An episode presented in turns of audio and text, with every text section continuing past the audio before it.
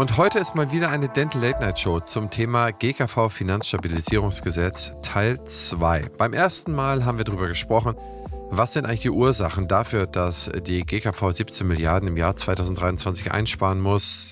Kommt das Demografie, äh, Corona-Zeit? Wie wird es refinanziert und was ist der Beitrag der Zahnärzte? Das war das so mal zusammengefasst Teil 1. In Teil 2 sprechen wir, wie die Zahnärzte und Zahnärztinnen darauf reagieren können, welche Möglichkeiten gibt es. Und da ist es für uns tatsächlich ein bisschen hm, kribbelig, da immer direkt auf den Einzelfall einzugehen, denn die KZV sind untereinander äh, unterschiedlich. Holstein macht es anders als Westfalen-Lippe, Nordrhein und Hessen. Deswegen haben wir ein paar allgemeine rausgesucht, die für jeden funktionieren, das heißt für jede Praxis hilfreich sind. Wahrscheinlich sind da einige auch den Zuhörerinnen und Zuhörern auch schon bekannt, aber da auch nochmal ein bisschen tiefer gelegt und mit ein paar konkreten Hinweisen versehen. Weggelassen haben wir alles das, was in Richtung Abrechnungsbetrug geht. Da haben uns natürlich unzählige Hinweise erreicht, Dinge, die ein bisschen im Graubereich sind. Aber diese Empfehlung können wir nicht machen. Also wenn ihr euch das zu Hause anhört und sagt, ach, die haben das und das und das vergessen, schaut einmal kurz drüber, ob das wirklich äh, so erlaubt ist, denn das wollen wir hier auf gar keinen Fall auf Band bringen und das finden wir auch grundsätzlich nicht gut. Deswegen lassen wir das komplett weg, aber ich glaube, da haben wir 40 Minuten gute Sachen zusammengeführt, kurz, knackig. Wer da nochmal die Zusammenfassung zu haben will, gerne an henrizi.opti-hc.de und dann schicke ich denen unser Thesenpaper zu. Das mache ich sehr gerne. Und ansonsten ich hoffe, es gefällt euch. Heute gibt es keinen konkreten Host. Ja, ein bisschen bin ich das vielleicht, weil ich Stefan mehr Fragen stelle als er mir. Aber in dem Sinne, mein Name ist Christian Henrizi, ich bin Geschäftsführer Opti Health Consulting und wünsche viel Spaß bei dieser Folge. Gut, Stefan, wir sind ja hier frisch. Vor einer Woche haben wir den ersten Teil des GKV Finanzstabilisierungsgesetzes mit den ja, Grundlagen des Gesetzes durchgenommen. Das heißt, wir haben hergeleitet, warum überhaupt so ein Gesetz gemacht wird. Es läuft auch alles gut, so sinngemäß, aus Sicht der Ärzte und Patienten, warum es unbedingt notwendig war und haben da ja auch gutes Feedback bekommen, dass das mal ein bisschen erklärt wurde. Wie man als Zahnarztpraxis darauf reagieren kann, also was für Möglichkeiten es da gibt. Da wollten wir für heute mal ein paar Sachen zusammenstellen. Und wir haben uns auch entschieden, das direkt eine Woche nach der ersten Ausstrahlung zu machen dadurch, dass unsere ganzen Abendtermine äh, ja abwechselnd bei dir und abwechselnd bei mir komplett belegt waren, haben wir uns einfach mal für Nachmittags entschieden. Deswegen dieser ungewöhnliche und auch einmalige Ausnahmstag mal am Nachmittag. Du unterbrichst deine Behandlung. Ich auch diverse andere Sachen, aber so ist es dann für uns, glaube ich, perfekt und wir können liefern. Ja, die Relevanz ist halt einfach gerade auch so hoch. Wir wollten jetzt nicht noch einen Monat warten, weil jetzt das Jahr ins zweite Halbjahr geht und jetzt kann man noch einige Sachen machen, um zu reagieren am 31.12. wird quasi geschlossen, ja, und dann ähm, heißt es, okay, wie viel ist man drüber? Alles, was man jetzt bei Konstchirurgie drüber ist, kann man noch rekompensieren durch ein paar Maßnahmen. Die kommen ja gleich alle. Also es ging ja erstmal in Teil 1 um die Erklärung. Was ist das Finanzstabilisierungsgesetz? Wie wirkt es sich vielleicht im Makro aus? Aber jeder von euch hat so seine eigenen kleinen Probleme da draußen. Also der eine sitzt in Bayern, der andere sitzt in NRW, der eine sitzt in Hessen und lacht sich tot, weil er sagt, das betrifft mich irgendwie gar nicht, weil es wird gar nichts gekürzt. Ja, und der andere sitzt in der KZV Nordrhein und kommt aus dem Heulen nicht mehr raus, weil teilweise hohe fünfstellige bis sechsstellige Beträge jetzt schon in den ersten zwei Quartalen nicht ausgezahlt wurden. Und dementsprechend ist die Relevanz natürlich nicht für alle gleich, aber die Relevanz ist für alle da. Und dass es jetzt in, weiß ich nicht, Hessen besser läuft, heißt noch lange nicht, dass es nächstes Jahr auch so ist und dass die Maßnahmen, die wir heute besprechen, die wir bei uns machen, die viele von den Praxen, die du betreust, in der Research ergeben haben, dass die die halt machen, um gegenzusteuern weil wir sind nun mal, naja, wir sind gewissen Spielregeln unterworfen, die haben sich jetzt geändert, aber man kann natürlich spielen. Und man muss clever spielen. Und man muss sich immer mit den Regeln clever arrangieren. Und derjenige, der es nicht macht, wird am Ende ein schlechteres Jahresergebnis haben oder schrägstrich mehr Abzüge haben als derjenige, der es macht. Und dementsprechend heute diese Folge. Ein, zwei Worte nochmal zu dem, was uns als Feedback aus letzter Folge erlangt hat dass es sehr, sehr wohlwollend aufgenommen ist, dass wir einfach mal hergeleitet, was wir eigentlich gemacht wird. Es wird immer über 17 Milliarden gesprochen, aber was steckt dahinter und warum sind es eigentlich 17 Milliarden? Mir war klar, dass nicht allen alles transparent ist, aber dass man so wenig Transparenz hat, wie sich das überhaupt so anhäuft und dass da ja durchaus sehr viele gesagt haben, Mensch, ich kann das komplett nachvollziehen und zwar erstmalig, warum erklärt uns das denn keiner so und so weiter und so fort. Das hat mich ein bisschen anders auf die Sache blicken lassen und zwar glaube ich, dass auch unsere Standesvertretung immer so dahergehen und sagen, okay, uns fehlen und das macht alles gar keinen Sinn. Aber ich glaube, man hat viel mehr Verständnis, auch Änderungen herbeizuführen, wenn man sagt, okay, wir können vielleicht nicht viel dran rütteln, weil es eine Situation ist, die wirklich ein bisschen verfahren ist. Die können wir langfristig vielleicht bergen, aber nicht auf ein, zwei Jahre. Und was können wir jetzt da machen und wie können wir da vielleicht konstruktiv dagegen steuern? Das sind nochmal so ein paar Sachen, die mir aufgefallen sind. Ich weiß nicht, hast du da Feedback bekommen oder hast du da Gespräche im Nachgang? Erzähl mal. Also ich habe ja schon früher eine Folge bei uns auf Instagram gemacht zum GKV-Gesetz. Das war ja auch dein Vorschlag. Und dann habe ich ein Reel gemacht bei uns auf dem Instagram-Account, bei meinem Personal Brand-Account auf Dokelka. Und das hat dreimal so viele Views bekommen wie das zweitbeste, was ich jemals gemacht habe. Also es ist einfach wirklich durch die Decke gegangen, irgendwie, glaube ich, über 10.000 Mal angeschaut, wo ich einfach mal erklärt habe, wie uns das Ganze trifft. Auch so ein bisschen für Patienten. Und dementsprechend die Relevanz mega, mega hoch. Jetzt auf die Folge von uns habe ich auch Feedback bekommen, dass das die Leute mega positiv aufgenommen haben. Im Sinne von, die wussten gar nicht, was dahinter steht. Und es kamen auch ganz, ganz viele Nachrichten, wo schon gesagt wurde, ja, wir machen jetzt das und das und warum macht ihr nicht das und das? Also gutes Futter jetzt für diese Folge auch noch dabei gewesen. Ich habe mehr Feedback bekommen als auf die sonstigen Folgen. Cool, also hochrelevant. Lass uns direkt reingehen, lieber Stefan. Und zwar, um den Redefluss und den ja, Bildschirmausschnitt nicht zusätzlich zu stören, haben wir uns unmittelbar vor der Folge dafür entschlossen, diesmal keine Thesen einzublenden, denn A, haben wir keine Thesen, sondern wir haben äh, Vorschläge, wie man etwas besser machen kann. Und wir gehen die Vorschläge durch. Ich werde sie vorlesen, stellen wir zum Download bereit packen wir einen Link äh, in die Shownotes und wenn wir das nicht richtig hinkriegen, einfach E-Mail an entweder mich, henrizi.opti-hc.de, dann wird zugeschickt. Äh, Stefan, ich blende auch eine E-Mail-Adresse von euch ein. Dann können wir das dann machen. Also, das ist jetzt nicht so sortiert wie, das ist der beste Punkt oder das ist der schlechteste Punkt. Das ist ein kleiner Disclaimer. Das sind auch die Erfahrungen, die uns ja zu Ohren und zu Gesicht gekommen sind. Das ist ein Exzerpt aus ganz, ganz vielen Praxen, mit denen wir gesprochen haben, die aus den unterschiedlichsten Regionen kommen. Wie Stefan gerade sagt, ist es, ob du Nordrhein-Hessen oder Holstein bist, ist es komplett anders, wie gewisse Sachen gehandhabt werden. Insofern, es muss immer von euch oder von Ihnen die Eigenleistung erbracht werden, das nochmal auf seine Person, auf seine Praxis, auf Ihre Praxis zu projizieren und umzusetzen. Deswegen haben wir die Vorschläge auch so gefasst, dass wir sie so gemacht haben, dass sie mehr ganzheitlich sind und nicht äh, rechnet das und das und das ab, rechne, lass das und das und das weg, sondern was sind die Sachen, die eigentlich eine große Schnittmenge haben und ein paar davon sind für einige halt speziell. Und wir fangen an damit, ohne dass wir eine Reihenfolge haben, verstärkt auf die Organisation und Planung der Termine und des Patientenmanagements konzentrieren. Und Stefan, der Punkt kam von dir, da würde ich das einfach mal dich rübergeben, wie ihr das macht, wie organisiert ihr um, wie plant ihr Termine und wie strukturiert ihr das Patientenmanagement? Ja, also am Anfang muss man einfach mal ganz klar sagen, wir sind ja die meisten, die zugucken, ja mit Kassenzulassung unterwegs. Das heißt, wir haben eine Verpflichtung, Kassenpatienten auch zu behandeln. Allerdings steht im Gesetz, dass man nur 20 Stunden seiner Sprechzeiten für eine Vollzeitstelle natürlich quasi zur Verfügung stellen muss für die Behandlung von GKV-Patienten. Was ihr jetzt mit diesem Wissen anfangt, ist natürlich eure Sache.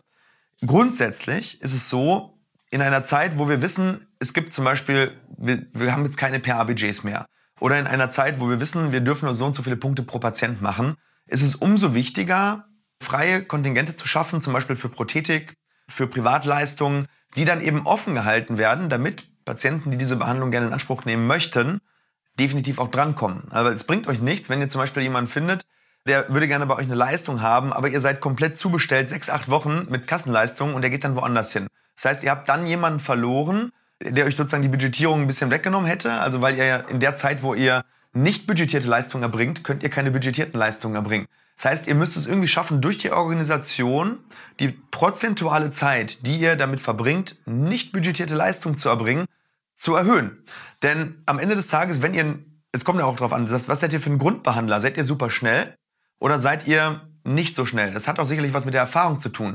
Und gerade wenn ihr ein erfahrener Inhaber seid, werdet ihr super schnell an diese Grenze stoßen, dieser Budgetierung. Und dann müsst ihr quasi es schaffen, euch andere Zeiten frei zu organisieren und frei zu terminieren. Wenn du jetzt direkt von der Uni kommst, wirst du wahrscheinlich Vollzeit-Kassenleistungen erbringen können. Du wirst aber wahrscheinlich gar nicht an das Limit kommen.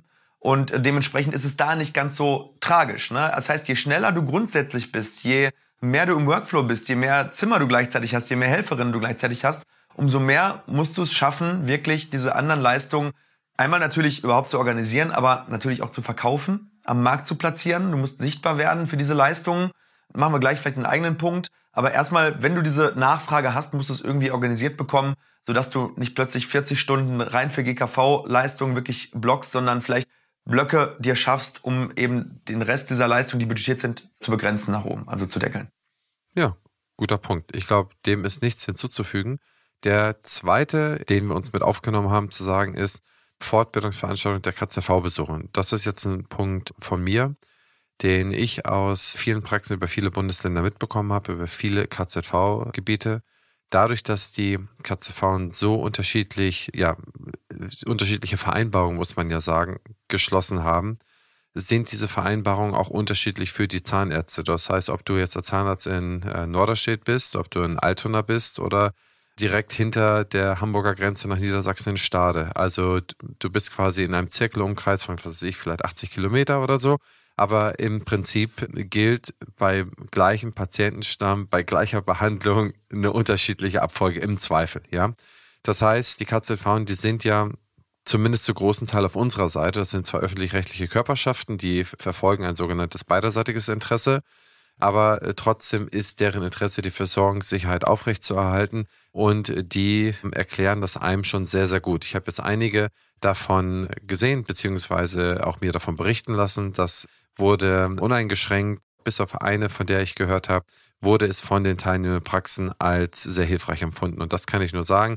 Ladet euch damit Wissen auf. Die haben auch ihre ja, ich sag mal so, ihre äh, Stuck-in-the-Middle-Option. Das heißt, wie macht man das, wenn ich so bin? Wie sollte ich dann hier agieren? Wie sollte ich dort agieren? Und da kann man sehr, sehr viel mitnehmen. Meines Erachtens ist das seit äh, längerer Zeit die erste Top-Pflichtveranstaltung, die man bei seiner KZV besuchen sollte.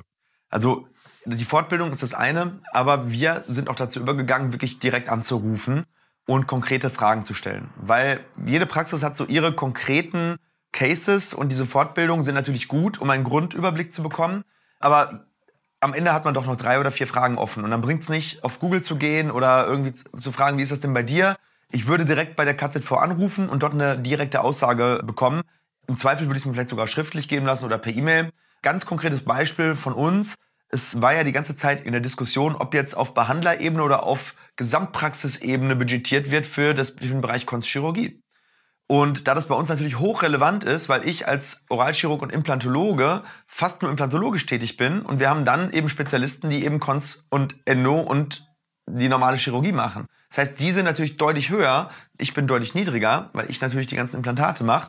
Und wie wirkt sich das jetzt aus? Und wir haben jetzt die Aussage bekommen, darf ich ja jetzt so weitergeben, ist ja eine offizielle Aussage von der KZV, hoffe ich zumindest, dass nicht auf Behandlerebene budgetiert wird, sondern doch auf Praxisebene, was natürlich für uns gut ist. Aber ich weiß nicht, ob es in Nordrhein oder in Hessen oder in Bayern auch so ist. Also da fragt nach, weil im Zweifel kann das einen riesengroßen Unterschied dafür machen, wie viel Verdünnungsscheine ihr braucht, um rauszukommen aus dem aus diesem Sud oder wo, wo die Verdünnungsscheine hin müssen. Das würde mir jetzt nichts bringen, wenn die Verdünnungsscheine bei mir landen würden, weil ich brauche sie ja nicht, wenn, wenn wir jetzt auf äh, Behandlerebene budgetiert wären.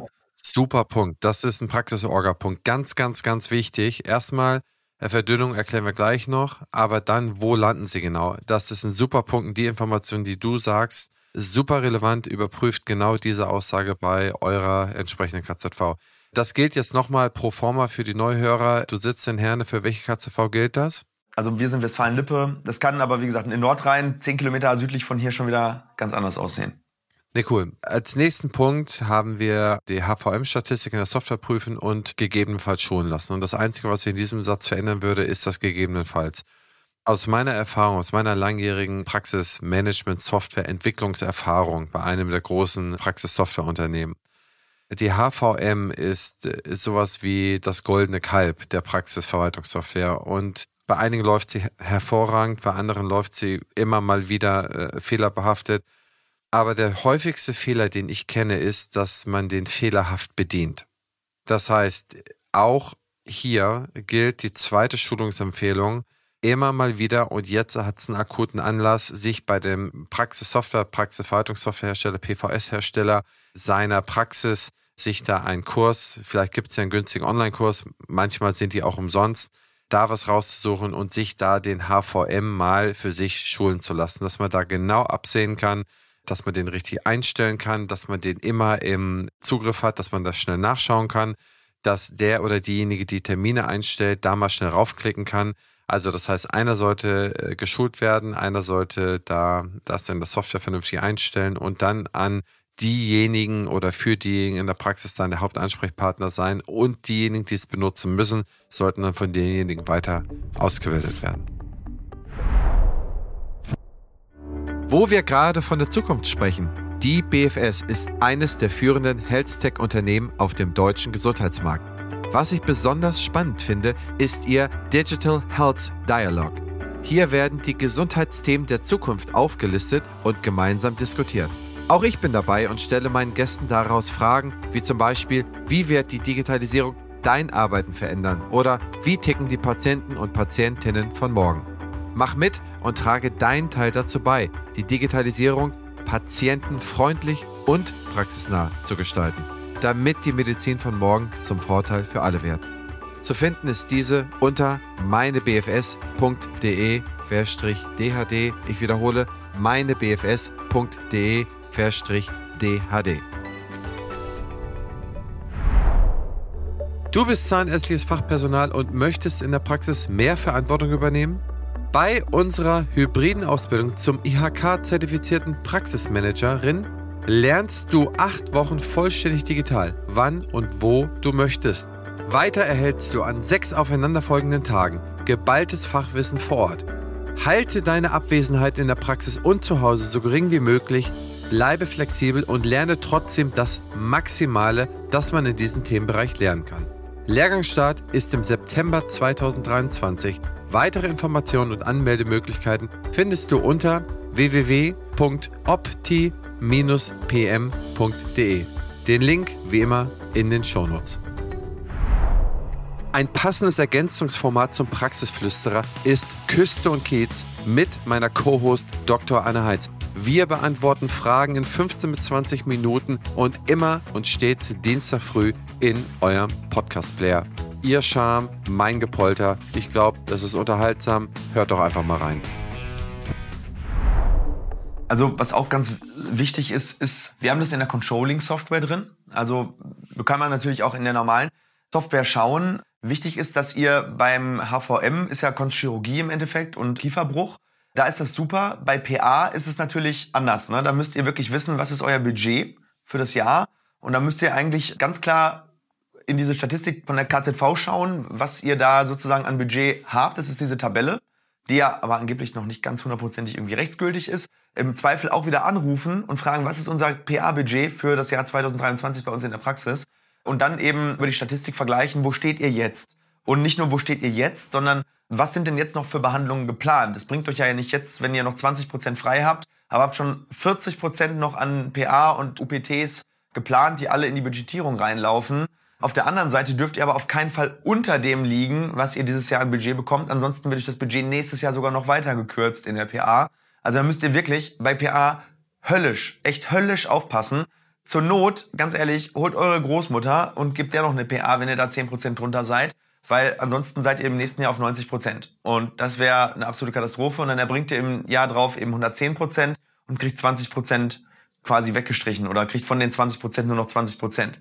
Einmal das. Und das Zweite, was auch noch wichtig ist, HVM ist super, aber ihr müsst euch das auch noch auf der Kassenebene anschauen. Das heißt, schaut, wie viel seid ihr drüber bei allen möglichen Kostenträgern, BKK, AOK, alles Mögliche. Bei einigen Krankenkassen habt ihr weniger Punkte zur Verfügung als bei anderen. Zum Beispiel bei der TK werdet ihr höchstwahrscheinlich nicht drüber kommen, weil da habt ihr 120 noch was Punkte, meine ich, pro Patient. Bei der AOK und bei der BKK, so ist es zumindest bei uns in der Praxis, da habt ihr 79 respektive 80 Punkte, da ist man super schnell drüber. Und dementsprechend, selbst wenn ihr im Gesamt-HVM okay seid mit, weiß ich nicht, 78 Punkten von 80, könnt ihr bei der AOK deutlich drüber sein und trotzdem einen Honorareinbehalt produzieren. Also guckt da wirklich ganz genau hin nicht nur auf der Makroebene, sondern wirklich auf der, auf der etwas niedrigeren Ebene der einzelnen Kostenerstatter.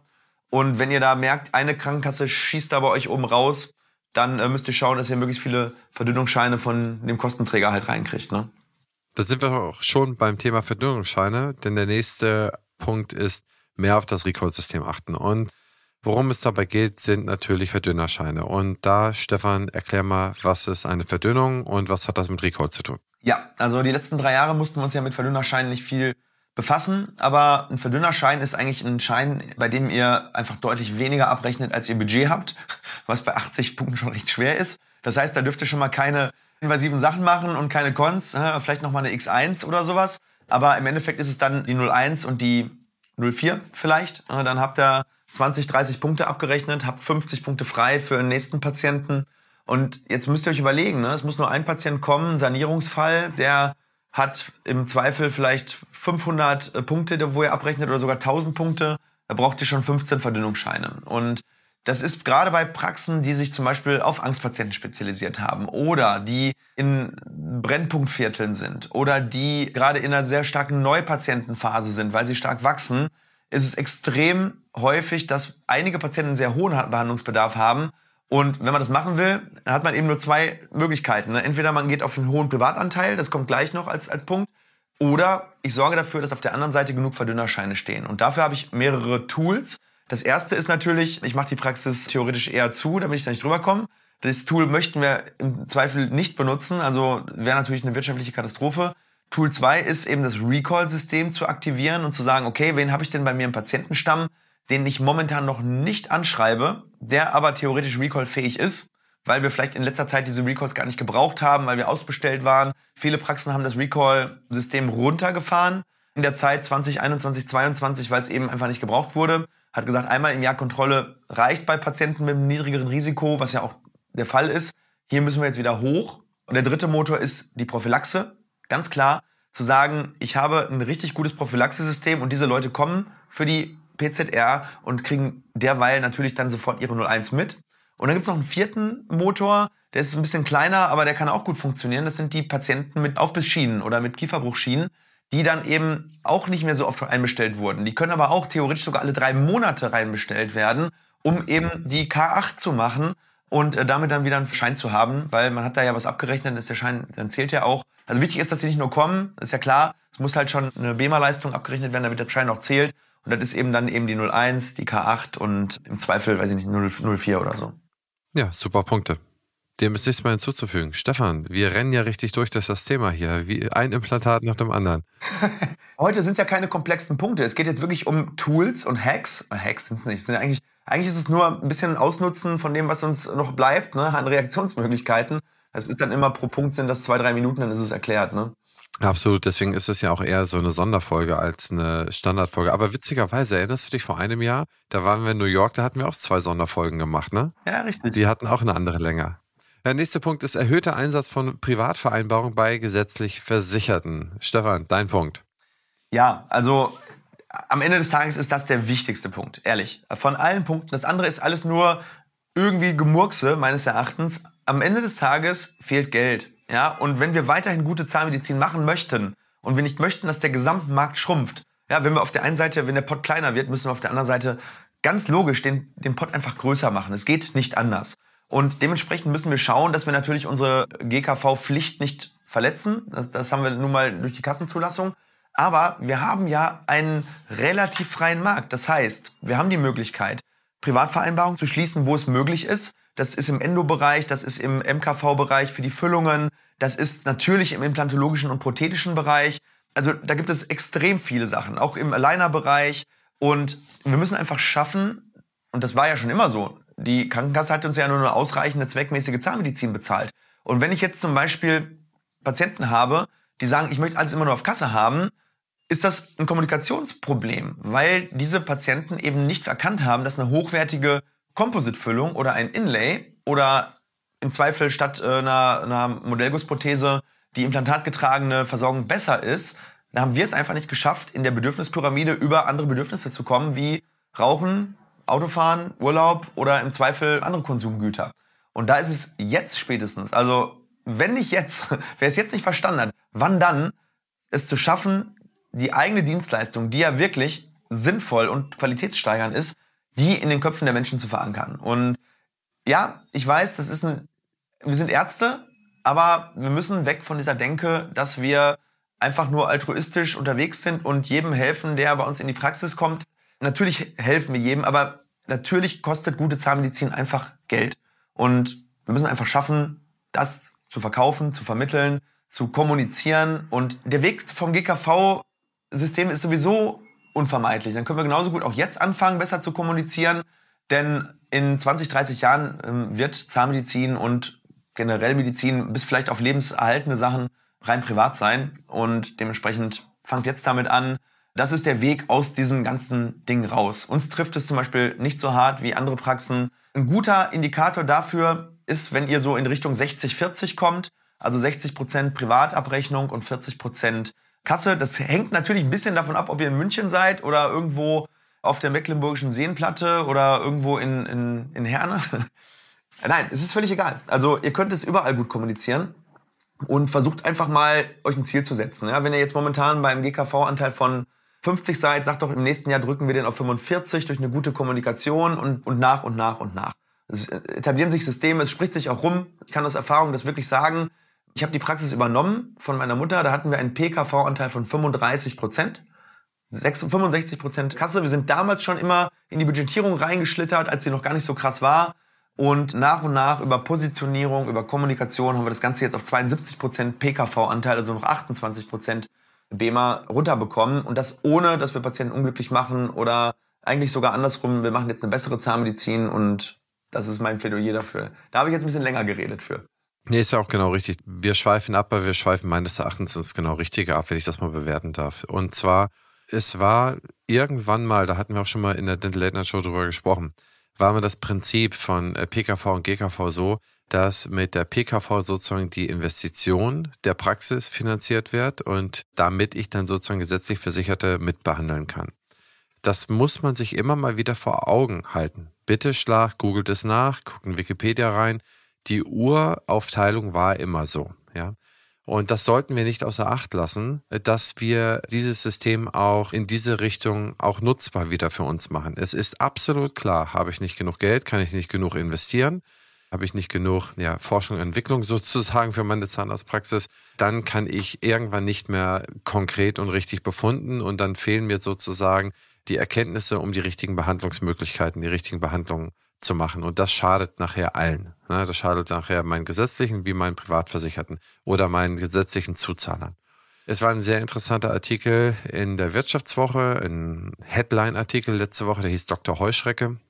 Was ich da interessant fand, war so die Untersuchung, was zum Beispiel investiert wird. Ne? Nicht nur bei den Zahnärzten, sondern auch in allen anderen Facharbeitsgruppen, Arztgruppen dass da signifikant mehr investiert wird in eine gute Ausstattung, dass ich dann hochwertige Behandlung machen kann.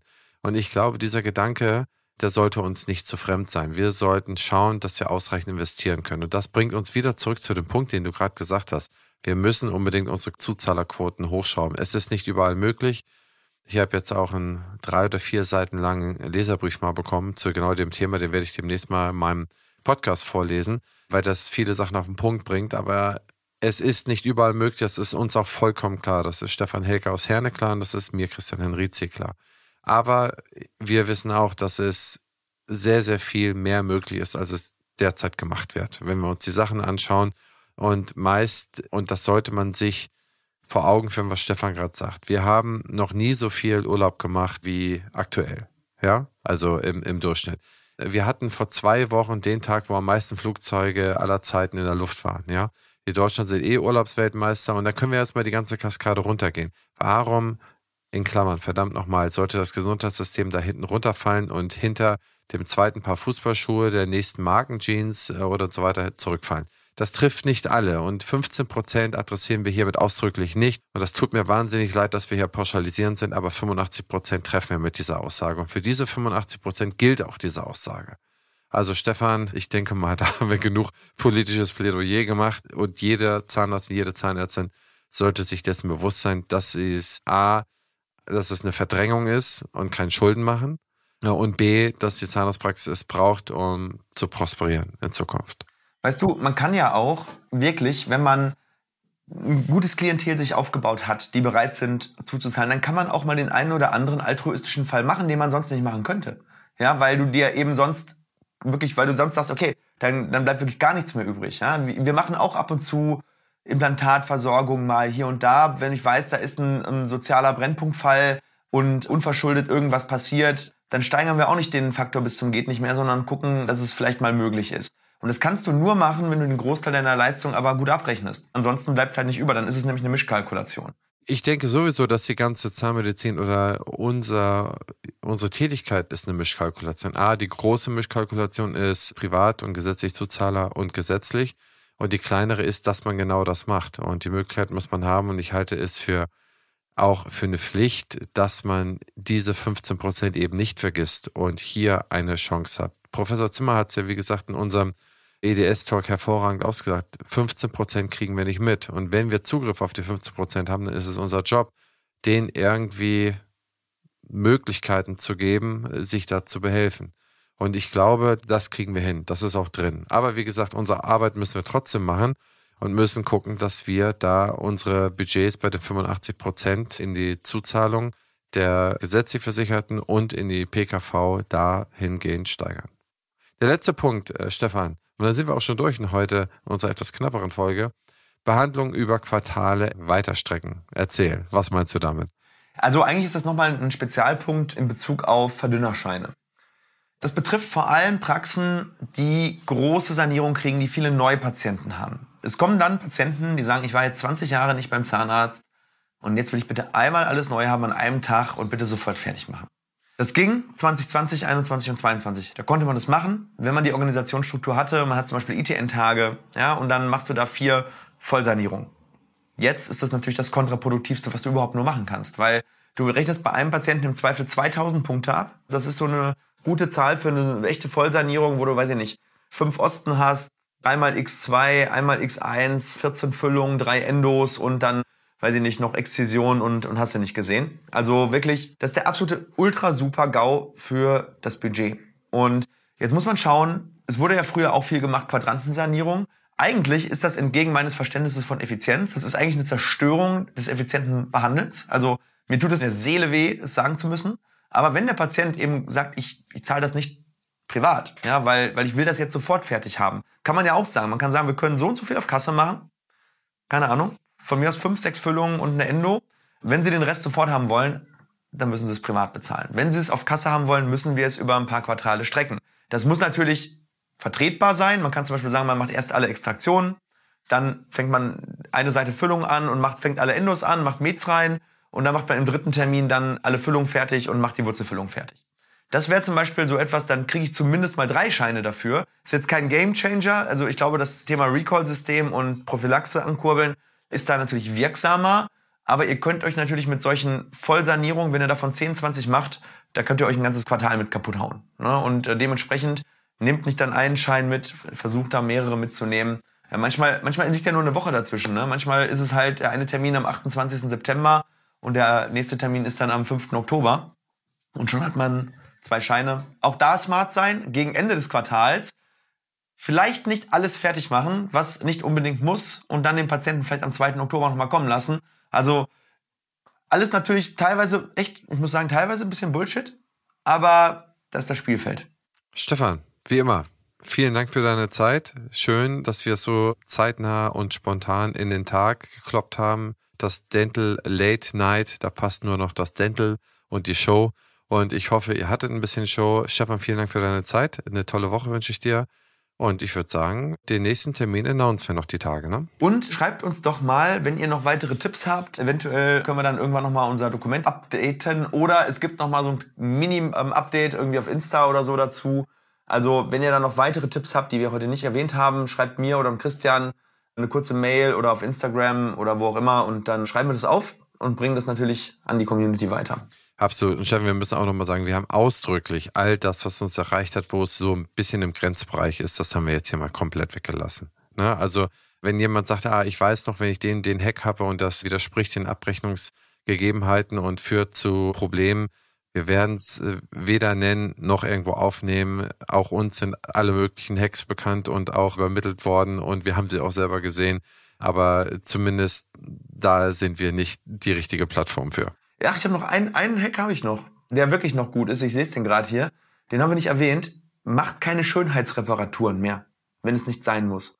Es gibt ganz, ganz viele Kollegen, die haben sich angewöhnt, eben Schönheitsreparaturen zu machen. Die sind dann so, das ist dann im Grenzbereich, ne? Füllung ein bisschen undicht. Aber das sind Füllungen, die hätten noch zwei Jahre funktioniert. Aber was ihr dann machen könnt, das ist dann eine Privatleistung. Da müsst ihr euch dann angewöhnen zu sagen, okay, derjenige, wer das gemacht haben will, und zwar sofort, der bezahlt eben den MKV-Preis, also das, was normalerweise die Zuzahlung wäre, plus den Kassenanteil.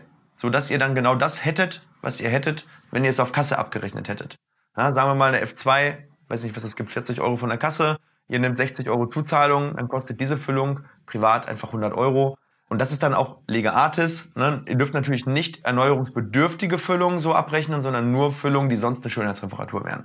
Das ist auch noch, weil das machen ganz, ganz viele Kollegen. Und ich glaube, dass da nochmal ein kleiner Hebel ist. Dafür muss man die Füllung aber dann eben auch für 100 Euro verkaufen können. Das ist der Nachteil dabei.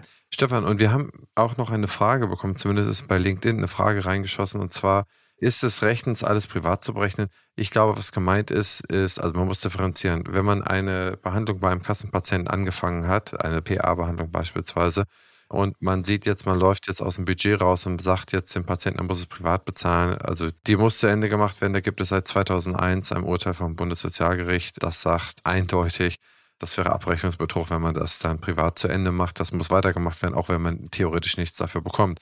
Wenn ein Fall noch nicht angefangen ist, dann habt ihr die Möglichkeit, eine private Vereinbarung zu treffen.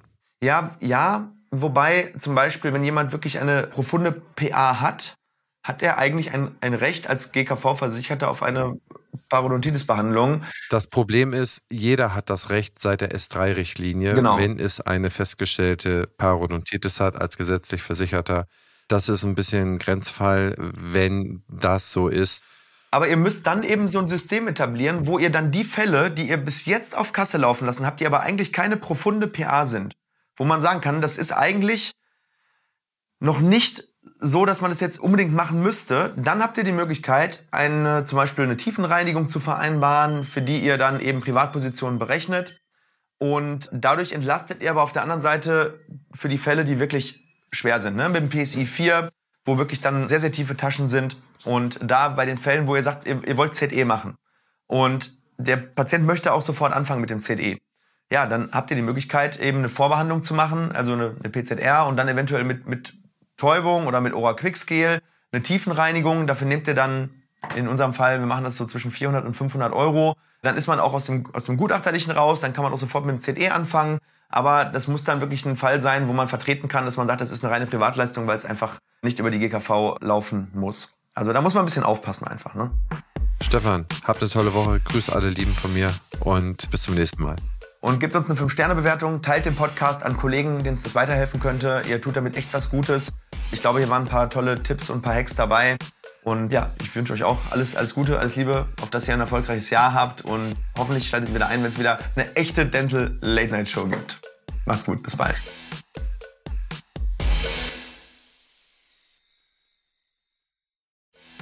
Dieser Podcast ist eine Produktion der Opti Health Consulting GmbH.